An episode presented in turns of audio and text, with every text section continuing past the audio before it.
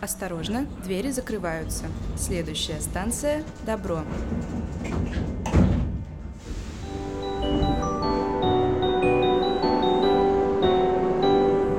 Привет! Это подкаст «Станция Добро» от волонтерского центра «Неувше». Каждый выпуск мы будем останавливаться на разных станциях, связанных с помощью, волонтерством и благотворительностью. Первый сезон – это длинная линия волонтерской деятельности. Каждый выпуск мы будем приезжать на новую станцию и узнавать про разные направления волонтерства – меня зовут Маша Иванова. На сегодняшней станции разберемся, что такое экологическое волонтерство, как оберегать окружающую среду и формировать привычки, которые помогут нам сохранить природу. А поможет нам в этом Даша Блинова, менеджер проектов благотворительного фонда «Второе дыхание». Поехали!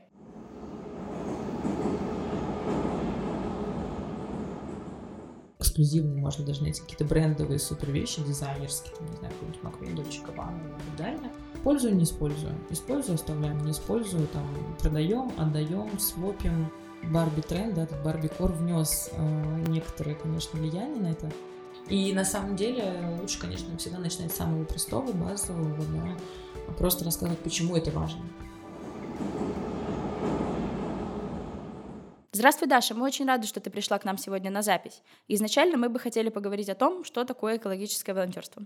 Потому что, на мой взгляд, к сожалению, многие об этом узнают посредством какой-нибудь Греты Тунберг. Хорошо, что узнают вообще, конечно, но в сознании многих это до сих пор что-то кринжовое, и когда вот мы боимся лишний раз смыть воду в туалете, лишь бы не навредить рыбкам в океане. Так что такое экологическое волонтерство? Ну, на самом деле, экологическое волонтерство это все, что связано с улучшением экологической обстановки в целом в мире, да, либо в какой-то конкретной местности. И, например, когда я уже 12 лет в целом в волонтерстве, и по большей степени, если мы говорим про экологическое, то, в принципе, примерно столько же.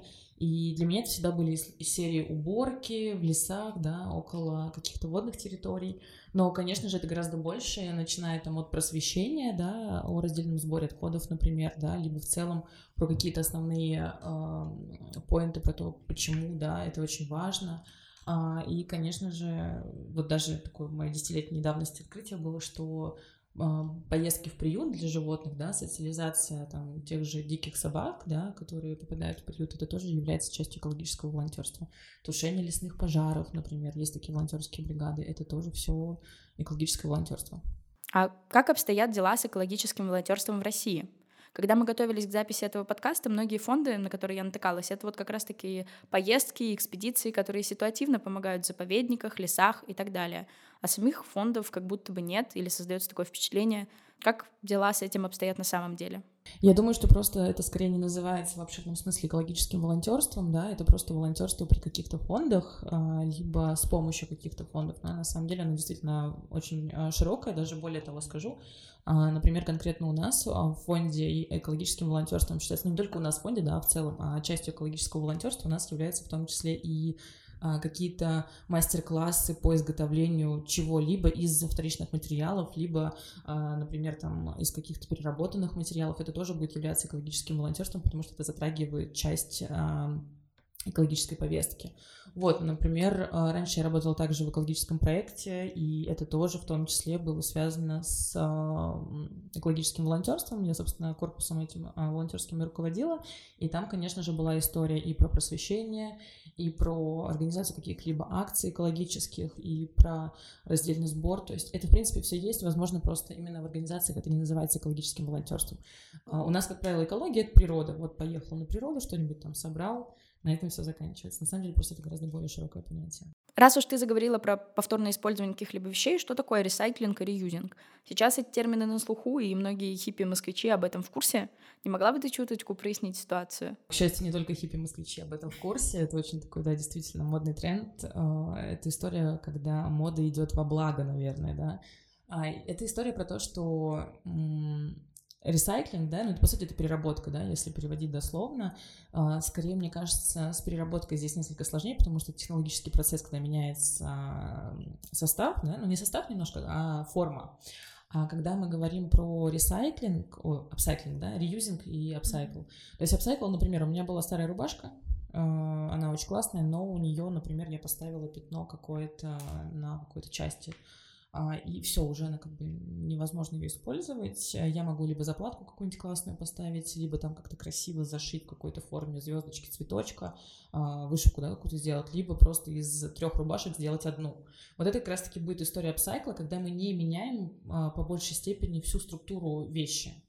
Вот. А реюзинг — это классика жанра, когда мы используем одно и то же, либо а, по той же схеме, как это было, например, мы можем обменяться вещами на свопе, условно говоря, с тобой, да, и ну, суть вещи не поменяется от этого. А также, например, может быть какая-то история, когда мы а, из какого-то предмета делаем другой, например, то есть, а, что, например, ну, не знаю, условно из каких-нибудь э, стаканчиков э, в кавычках, да, я тут делаю кавычки пальцами бумажных стаканчиков, они на самом деле не бумажные, к сожалению, это отдельная, конечно, тема. А можно из них сделать, например, микрогоршочки для, не знаю, каких-нибудь маленьких растений. То есть тоже будет э, вариантом использования повторного. На самом деле, каждый раз меня безумно радуют такие инициативы. На записи я сегодня присутствую с рюкзаком, который был сделан из пластиковых бутылок. Я как будто понимаю, что сама ничего не сделала для того, чтобы помочь окружающей среде. Но очень круто, что мы хотя бы можем пользоваться такими вещами, и тем самым как будто продвигать эко-повесточку вот немножечко в мир и говорить о том, что, смотрите, э, это важно и можно сделать не только из пластика. Тут мне хочется немножко тебя поправить и валидировать твои заслуги, потому что ты э, тем, что записываешь этот подкаст, тоже делаешь что-то полезное для экологии. Какая я молодец! Ура! Еще ты упомянула о том, что есть апсайклинг, есть реюзинг и так далее. Но тем не менее, на мой взгляд, мода как будто оказывает более губительное влияние на экологию, чем полезное. Так, например, после выхода Барби все с ужасом узнали, что розовые вещи, которые заполнили витрины магазинов, оказывается, ух ты, боже мой, портят окружающую среду. И оказывается, их еще и нельзя переработать, некому носить и так далее. Так насколько быстрая мода на самом деле влияет на нашу окружающую среду? Как с этим можно бороться? Можно ли вообще? Какое твое мнение по этому поводу? Ты действительно права, а, все на самом деле несколько сложнее, и в целом модная индустрия действительно занимает по разным источникам либо второе, либо третье место по загрязнению в целом в мире. И мне кажется, что да, а, Барби тренд, да, этот Барби Кор внес а, некоторое, конечно, влияние на это, но на самом деле все началось гораздо раньше, когда у нас, соответственно, пошел бум перепроизводства, да, когда изобрели пластик, количество вещей, которые из него было сделано, соответственно, возможности у нас покупать эти вещи тоже возросли, и, конечно, этот бум перепотребления, он нам тут а, в какой-то степени помог, а в конкретном влиянии на экологию ухудшил обстановку. И здесь, конечно, есть совершенно прекрасный фильм «Реальная цена моды». Он такой, ну, довольно-таки старый уже, можно сказать, потому что все усугубилось. Это идеальная абсолютно такая история, чтобы посмотреть и понять а, на самом деле, какое влияние оказывает модная индустрия на экологическую повестку. Это не просто история про то количество вещей, которые, да, а, просто выкидывается на какие-то свалки, да, а это гораздо глубже, это история про условия труда, выращивания, то есть это полный цикл о том, как мода в целом может влиять на экологию, то есть я всем рекомендую посмотреть как раз-таки документальный фильм «Реальная цена моды». А какие среды еще также губительны для экологии, как и мода? Промышленность, э, транспорт, ну, классика жанра, на самом деле, все то же самое. Есть ли способ для людей отказаться от этой промышленности? Как-то чем-то ее заменить, чтобы, возможно, улучшить экологию? Или мы все обречены и все умрем в пластиковых бутылках? Нет, ну мы когда-нибудь все умрем, но я боюсь, что, э, ну, непонятно от чего, конечно, ладно.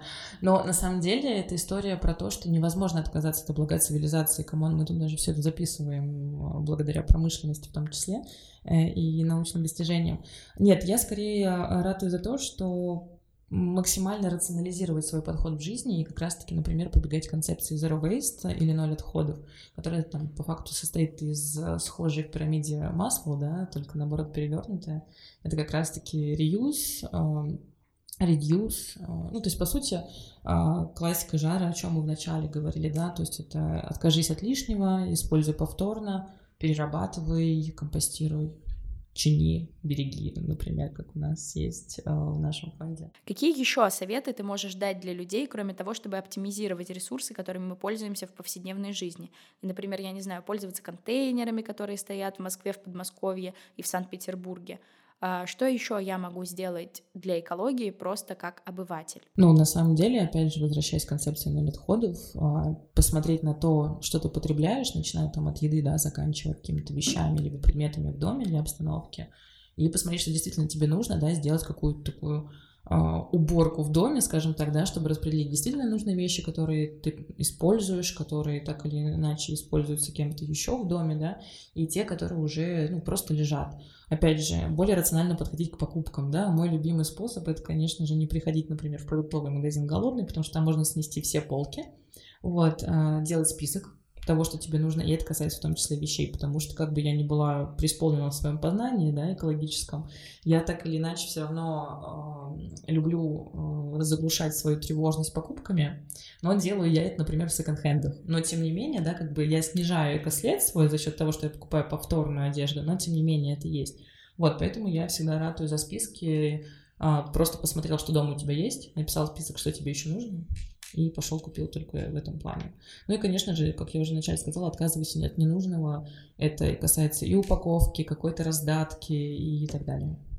Мне кажется, что, к сожалению, многие люди не могут раздавать свои вещи, потому что я заметила, что у нынешнего поколения присутствует некоторый синдром Плюшкина. Мы как будто склонны наделять вещи воспоминаниями, душой всем сопутствующим, э, что часто хотим оставить ее себе, просто чтобы она вот лежала у нас, вроде бы никакого вреда она не причиняет, но и пользы от нее нет.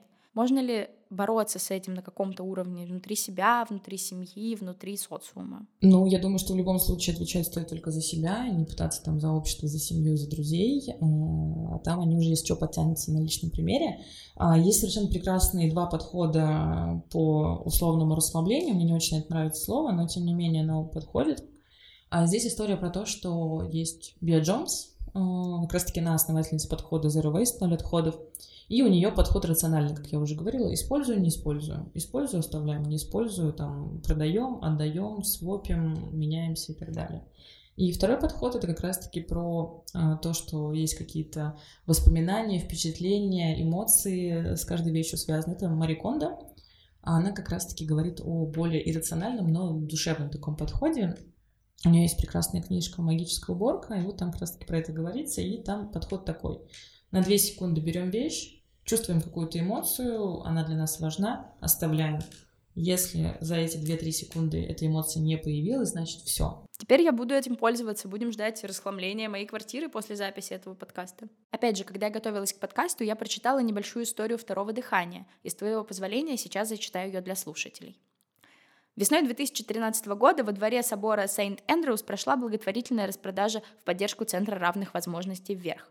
Несколько девушек собрали свою одежду и продали ее, а вырученные средства направили вверх. С этой акции началась наша история.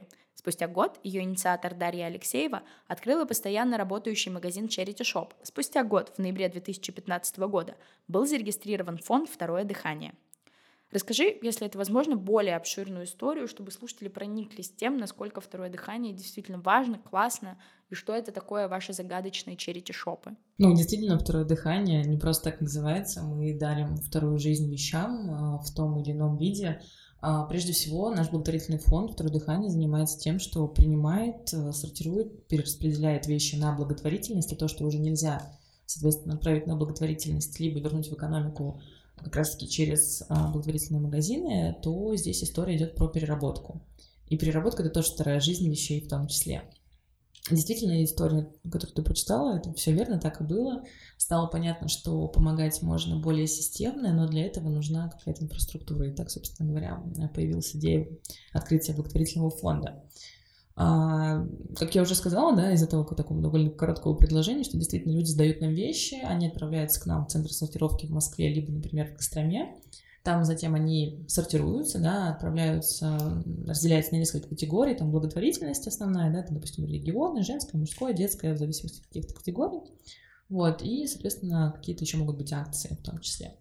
То, что уже, к сожалению, нельзя отправить Благотворительность, да, действительно идет на переработку, и в том числе э, у нас есть э, цех переработки у нас в Подмосковье.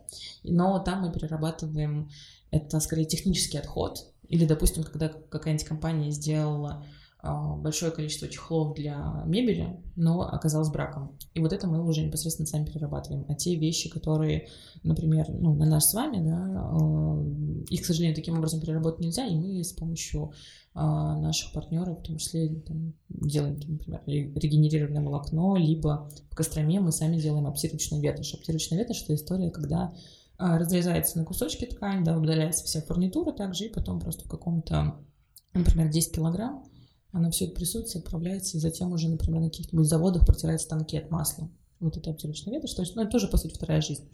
Вот. А, и, конечно же, у нас есть несколько благотворительных направлений, даже несколько, гораздо больше. Это и ну, если супер коротко, то это помощь людям, которые оказались в сложной жизненной ситуации, то или иной, их много. А, я думаю, нам и двух часов не хватит перечислять все. Я, наверное, если позволишь, рассказала бы свою любимую историю, которая связана с нашими благотворительными посылами. Она как раз-таки очень хорошо вольется в тему волонтерства. Мы, когда э, задумываемся о волонтерстве, я, например, вот за свои 12 лет, уже 13 лет волонтерства, я, соответственно, вот я сейчас обманула я за свои 15 лет волонтерства, 13 из них это экологичный образ жизни, а, я э, много в каких волонтерских направлениях участвовала, и всегда это была история про помощь э, благополучателю, то есть там животные, например, подростки с аутическим спектром развития, бывшие заключенные, например, ну то есть правда там большой список, и это всегда были напрямую благополучатели. Когда я пришла в фонд, э, я узнала, что у нас есть такая совершенно прекрасная программа «Дни красоты», когда мы приезжаем в какое-то социальное учреждение, и в первый день э, делаем день красоты, когда мы подбираем вещи, полностью подбираем лук, э, делаем прически, макияж, делаем фотографии для сотрудниц этого фонда, а потом уже непосредственно для тех э, подопечных, да, их.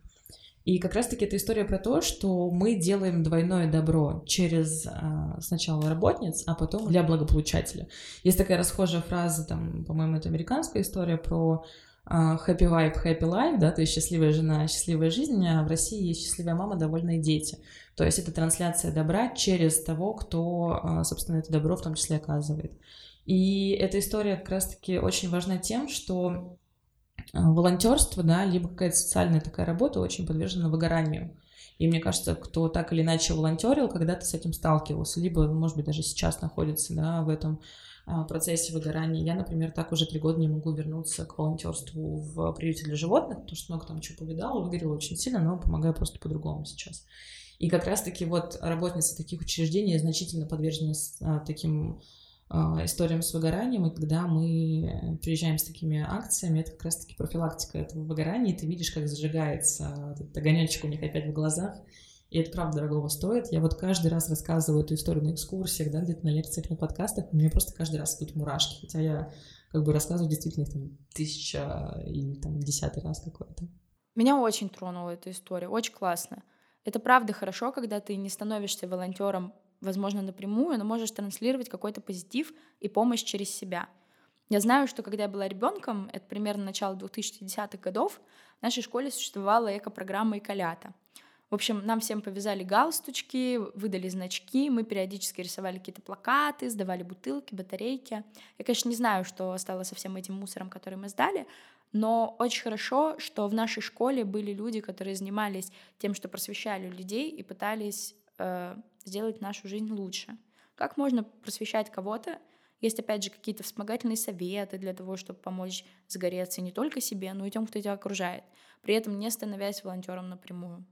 Ну, как мне кажется, в целом, если ты занимаешься просвещением, ты уже по дефолту волонтер. Ну, потому что ты несешь массы, доброе, вечное, светлое, как говорится. На самом деле, просвещать нужно качественно, воодушевленно и самому в это верить. Потому что если ты в это не веришь, а, если ты в этом до конца не разбираешься, то есть понятно, что до конца разбираться во всем невозможно, да, я знаю, что ничего не знаю, но тем не менее, а, нужно быть подкованным в основной такой базе, да, когда ты этим занимаешься.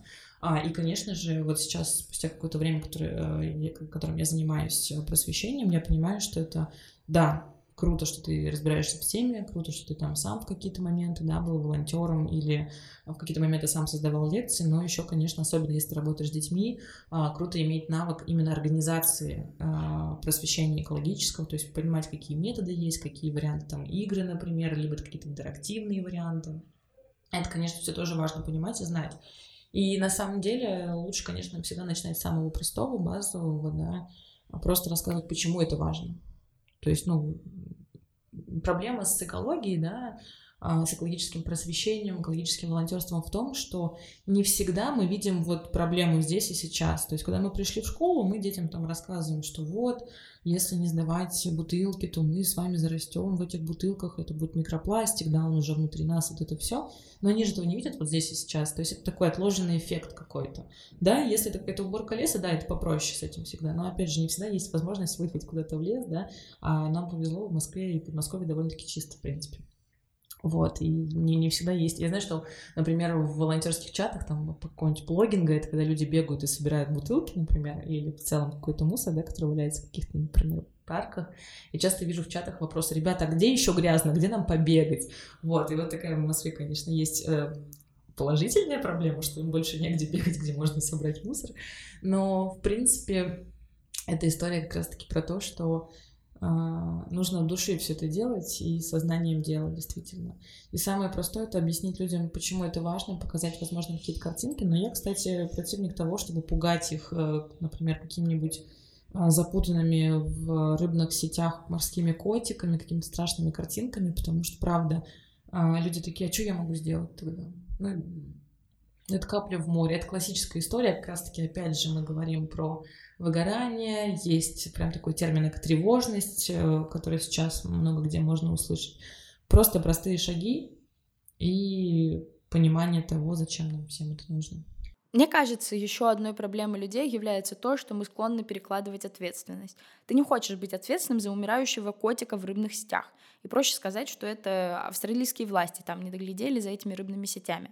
Так вот, у моего города буквально в 10 минутах от его черты есть огромная-огромная свалка, которую никто не может разобрать. Там кричат чайки, будто мы живем не в Московской области, а на Мальдивах. Но тем не менее, когда это публикуют какие-то городские СМИ, все жители пишут, ну а губернатор что, что он ничего не делает? Ну, ну, пожалуйста, что-то сделать, нам чайки мешают. Их вообще никак не тревожит, что этот мусор, он чаек привлекает вообще-то и мешает им жить, дышать и так далее и тому подобное. А вот они просто хотят переложить ответственность на кого-то, и, наверное, тогда да, только эмоциональное подкрепление чем-то может помочь нашей планете Земля.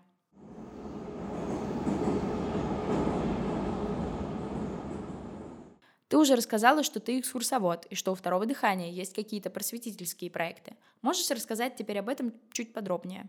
Да, на самом деле не только во втором дыхании мы так считаем, но в целом уже опыт показал, что для того, чтобы люди действительно об этом задумывались и, там, например, а, действительно пользовались раздельным сбором, да, там, синими и серыми контейнерами, прежде всего нужно а, как минимум такое понимание, для чего это делать, да, ну, то есть просвещение первично, потому что если люди не знают, для чего это, то зачем это делать? Тот самый мем, если бы мы знали, что это такое, но мы не знаем, что это такое.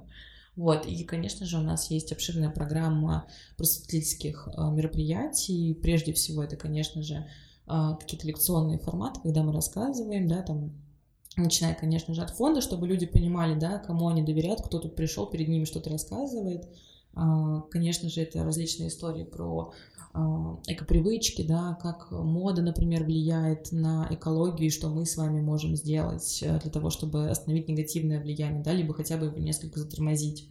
Вот. Также у нас, конечно же, есть экскурсии в центр сортировки. У нас также есть совершенно прекрасная мастерская, открытая а, на метро Алексеевской, куда люди могут прийти, собственно говоря, и реализовать свои какие-то творческие потенциалы, как, например, в качестве посетителя какого-то мастер-класса, да, также и, соответственно, а, как человека, который будет вести эти мастер-классы. И здесь как раз-таки это тоже будет являться волонтерством, особенно когда мы говорим про а, изготовление каких-то условных да, произведений, да, предметов э, из вторичных материалов. Это тоже будет являться экологическим волонтерством. И вот у нас сейчас как раз-таки есть упор на поиск таких людей, которые готовы приходить, учить, э, делать что-то вместе.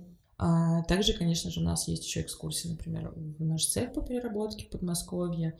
И различные также информационные форматы, например, квизисы, квесты, вот это вот карточки, чек-листы, все это, как говорится, и в наличии у нас. А кто является центральной аудиторией вашего проекта? То есть я туда привожу папу или бабушку, прихожу сама, или, может, младшую сестренку туда веду. Кто вообще может поучаствовать и помочь? Все вместе приходите. Супер. Что такое charity-шопы? Мы уже упомянули о них как о существующем концепте. Чем они отличаются от простых секонд-хендов и, опять же, зачем они существуют? Да, charity-шоп такая дружественная нам организация. В Москве, например, их э, четыре. И я бы, наверное, сказала, что негласно есть у каждого своя концепция. Например, в Благосфере э, на Динамо там история про э, какой-то такой ну, подростковый вайп, наверное, в моем понимании. Это какие-то джинсы, футболки, толстовки, вот это вот все такое легкое. А, например, на Садовой Спасской там что-то более из серии классического, да, на Новокузнецкой самый первый чат-шоп, который открылся, самый большой. Там примерно все собрано на любой вкус, в том числе мужское, женское, детское. Вот, и на Маяковской а, для любителей страз, перьев, кожи, вот этого всего. А, есть также в Костроме, но там немножко другой формат. Вот, и еще в нескольких городах. А, и тут, конечно, концепция такая, что мы возвращаем а, в экономику а, те предметы одежды, которые люди сдали, и это какие-то эксклюзивные. То есть, конечно же, в первую очередь все идет на благотворительность, и какая-то часть эксклюзивных, да, редких вещей идет в магазины, и тем самым в том числе люди, покупая в чарте шоп какие-то вещи, они помогают не только поддерживать да, экологическую какую-то повестку, но и в том числе поддерживать фонд, а тем самым а, фонд реализует дальнейшие да, программы по а, помощи людям, а, которые оказались в трудной жизненной ситуации, или опять же про вопрос экологии, да. Вот, и еще, конечно же, здесь история такая, что если хоть когда-то слушатели были, да, в чарити-шопах, они понимают, о чем я сейчас скажу, если нет, то самое время туда сходить, это очень сильно отличается от какого-то секонд-хенда. Я как человек, который одевается в большинстве своем а, в секонд-хендах, ну, сейчас только в чарити-шопах, скажу честно, это больш... прям такой классный магазин, а, и не один, со своими концепциями, как я уже сказала, совершенно прекрасным выбором вещей, и, как я уже говорила, эксклюзивные, можно даже найти какие-то брендовые супер вещи, дизайнерские, там, не знаю, какой-нибудь Маквейн, Дольче Габбана и так далее. Вот, и ты гораздо меньше времени тратишь, потому что любители секонд-хенда понимают, вот ты заходишь в секонд-хенд и прям вот роешься, смотришь все это, вот, ну и плюс у нас очень креативно выглядит все пространство, и действительно очень приятно там находиться, и а, ты не только как бы выбираешь вещи себе, да, пополняешь свой гардероб, но в том числе ты еще и а, узнаешь что-то новое, в рамках эко-просвещения того же у нас там есть совершенно прекрасные стенды с образцами переработки. Ты можешь познакомиться с единомышленниками, а, узнать что-то о фонде, присоединиться, опять же, в качестве волонтера. То есть это прям такой а, масштабный проект, я бы, наверное, сказала. Пока ты говоришь и возвращаясь к нашим предыдущим выпускам, я поняла, что региональное волонтерство в России, оно вроде бы есть, но его вроде и нет.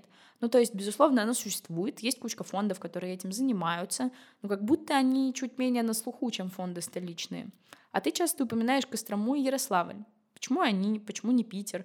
Хотя, казалось бы, Кострома, я там была, маленький город, и как будто я сейчас звучу цинично, но, возможно, будет полезнее, я, если что, рисую кавычки в воздухе, открыть фонд в Питере или, не знаю, в Новосибирске, в Казани, ну, в каких-то городах-миллионниках. Почему такой выбор? Ну, как раз-таки региональные города очень полезны тем, чтобы продвигать а, экологическую повестку, да, в целом а, тему важности а, заботы об экологии, в том числе, ну, опять же, если мы будем делать это исключительно в крупных городах, то, ну, у нас крупных городов гораздо меньше, чем, соответственно, таких как Кострома. И как вообще фонд э, появился в Костроме, на самом деле так э, случайно сложилось, э, но это было прям такое случайно-не случайное совпадение.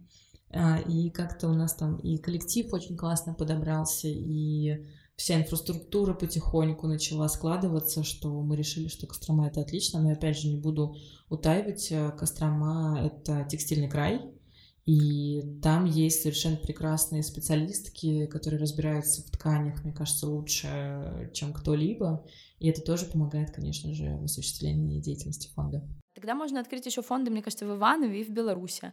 А, тоже есть чудесные магазины, белорусский, Ивановский трикотаж. Будем очень ждать открытия там. Иваново, кстати, как раз-таки рядышком с Костромой, поэтому мы периодически взаимодействуем. Перейдем чуть больше ко второму дыханию. Ты вроде бы уже подробно рассказывал о том, что у вас существуют места, которые занимаются переработкой вторсырья и превращают его во что-то новое. Но можешь рассказать об этом еще чуть побольше, потому что пока можно запутаться.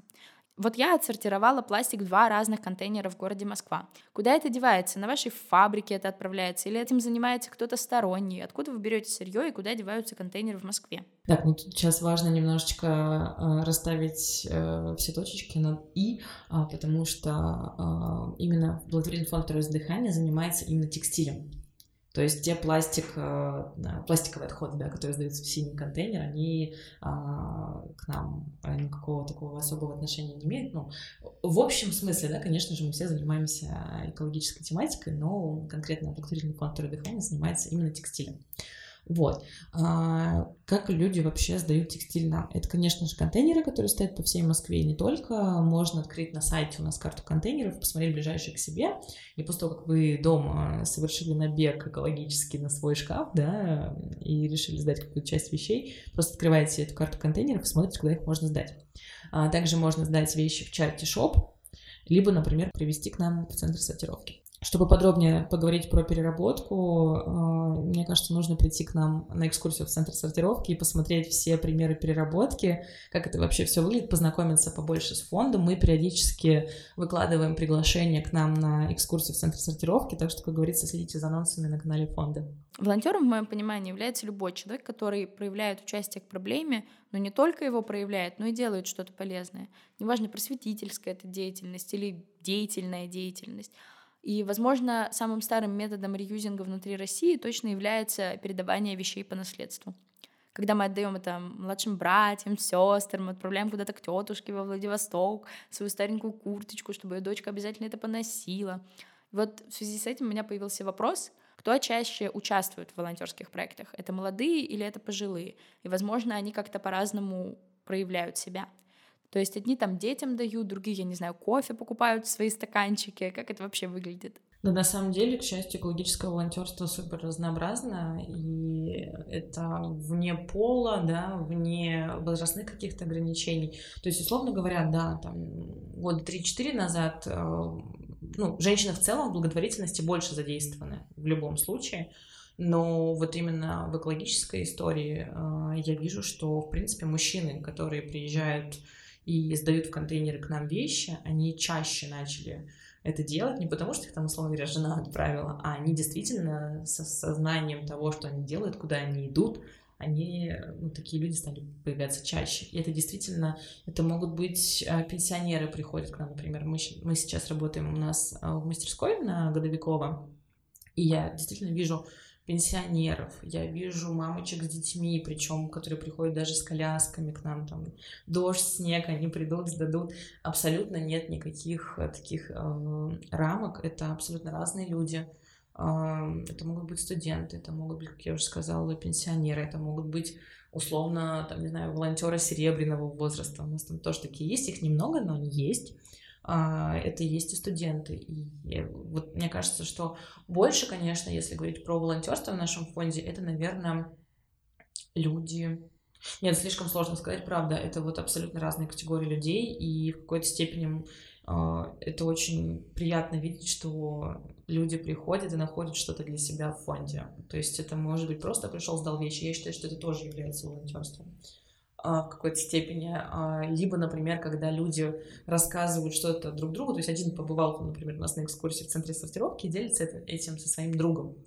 И это тоже, я считаю, какое-то микропросвещение, потому что рассказывается о проблеме, о том, как с ней работаем мы, например, да, и это тоже, в свою очередь, действенно. Как стать участником или волонтером фонда «Второе дыхание»? Нужно ли заполнить какую-то форму, пройти отборочные этапы, собеседование, поговорить с HR? Как это у вас устроено? Все максимально просто. Я думаю, уже особенно ребята в Москве знакомы истории, что заполняется анкета, да, чтобы мы просто понимали, ну, могли познакомиться чуть поближе с а, кандидатом или кандидаткой волонтеры. А, сейчас мы начали такую приветственную встречу с волонтерами делать, чтобы наладить коннект. Для меня всегда волонтеры — это история про друзей. Мы больше говорим не волонтеры фонда, а скорее друзья фонда, потому что в том числе у нас складываются очень дружеские отношения с ребятами, которые нам помогают. И, конечно же, а, это встречи, я уже сказала, анкета, у нас есть прекрасный совершенно чат для друзей фонда, где мы общаемся просто неформально, где мы выкладываем какие-то волонтерские задачки, какие-то мероприятия для волонтеров, да, опять же, анонсы экскурсий. То есть, на самом деле, все очень просто, все очень по-доброму, нет каких-то сложных историй там с какими-то прям собеседованиями, собеседованиями, тестированием или еще чем-то. А, у нас не а, такой сложный вариант волонтерства, да, поэтому мы максимально рады всем, кто к нам приходит. В общем, не бойтесь, заполняйте анкету и, пожалуйста, приходите во второе дыхание. Но, возможно, вам нужны волонтеры в каких-то особенных, специальных целях. Вы там открыли новые проекты или где-то требуются люди. Если это так, то у тебя есть отличный шанс рассказать об этом. Ей, а моя коллега Ангелина будет очень рада новым волонтерам, так что да, я об этом максимально а, сейчас а, проговорю. А, конечно же, а, у нас есть большое количество задачек для волонтеров, то есть начиная с каких-то историй в мастерской, да, то есть приходить просто на волонтерские мастер-классы и мастерить какие-то предметы своими руками. Затем они, соответственно, будут, например, отправляться благополучателям, как вариант. Так у нас есть, например, там история с мастер-классом про тактильные мешочки, когда, соответственно, волонтеры приходят и мастерят а, вот эти тактильные мешочки для людей с какими-то особенностями, а, для которых такие мешочки необходимы.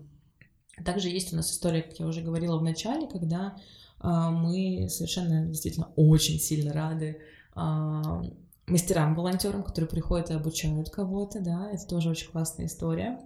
А, есть история с фото-волонтерством, событийным волонтерством в большей степени, конечно же, потому что мы проводим различные форматы благотворительных мероприятий, например, как Дни красоты, и там действительно требуется помощь волонтеров развесить а, там, не знаю, отпарить, э, помочь подобрать одежду, потом все это собрать, убрать. А, конечно же, это все прекрасно и требует а, некоторой помощи со стороны волонтеров, конечно же, это пробоны волонтеры, да, у которых есть какие-то специализированные навыки э, и знания, которые могут быть э, полезны фонду.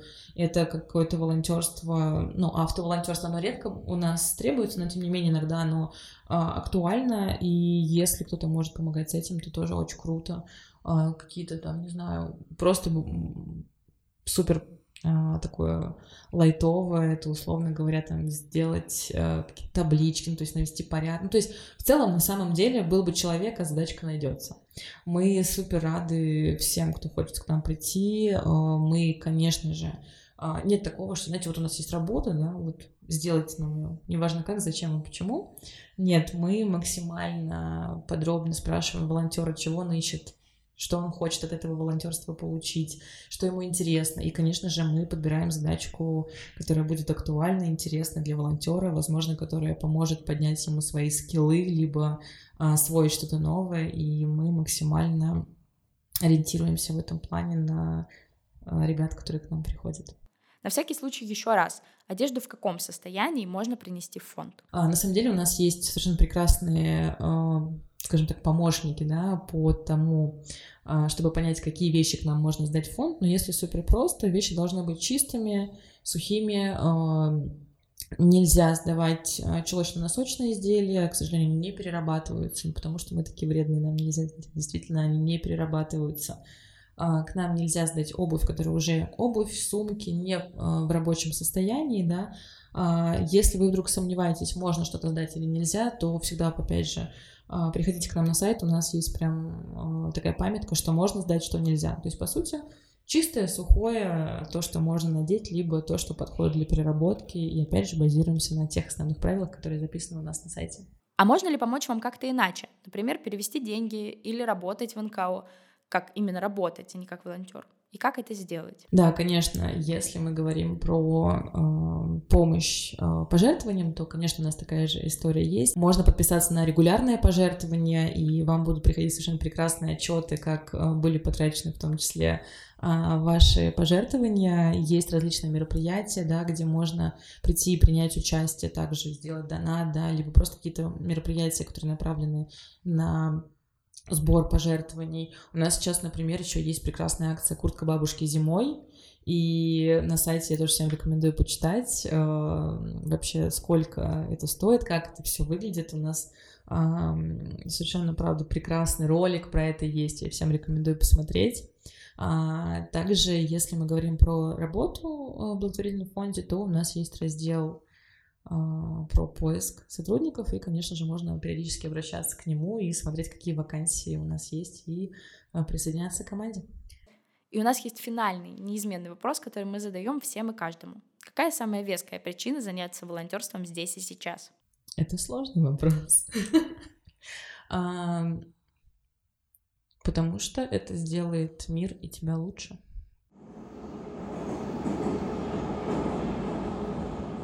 Если ты хочешь узнать больше о благотворительных организациях, занимающихся экологией, то сегодня мы познакомим тебя еще с двумя НКО.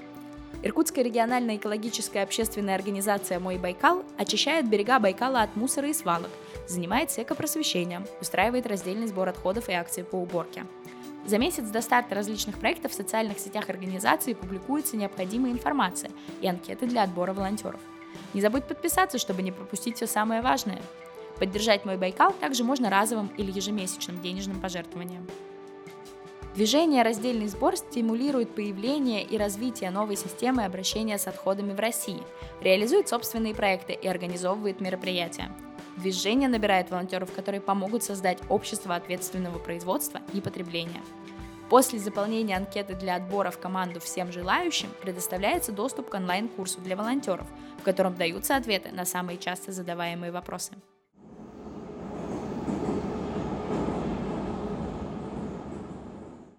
Это был подкаст «Станция Добро». В записи участвовали Мартыненко Аня, Ноздрачева Саша, Иванова Маша, Юсупова Алсу, Майонова Таня. До встречи!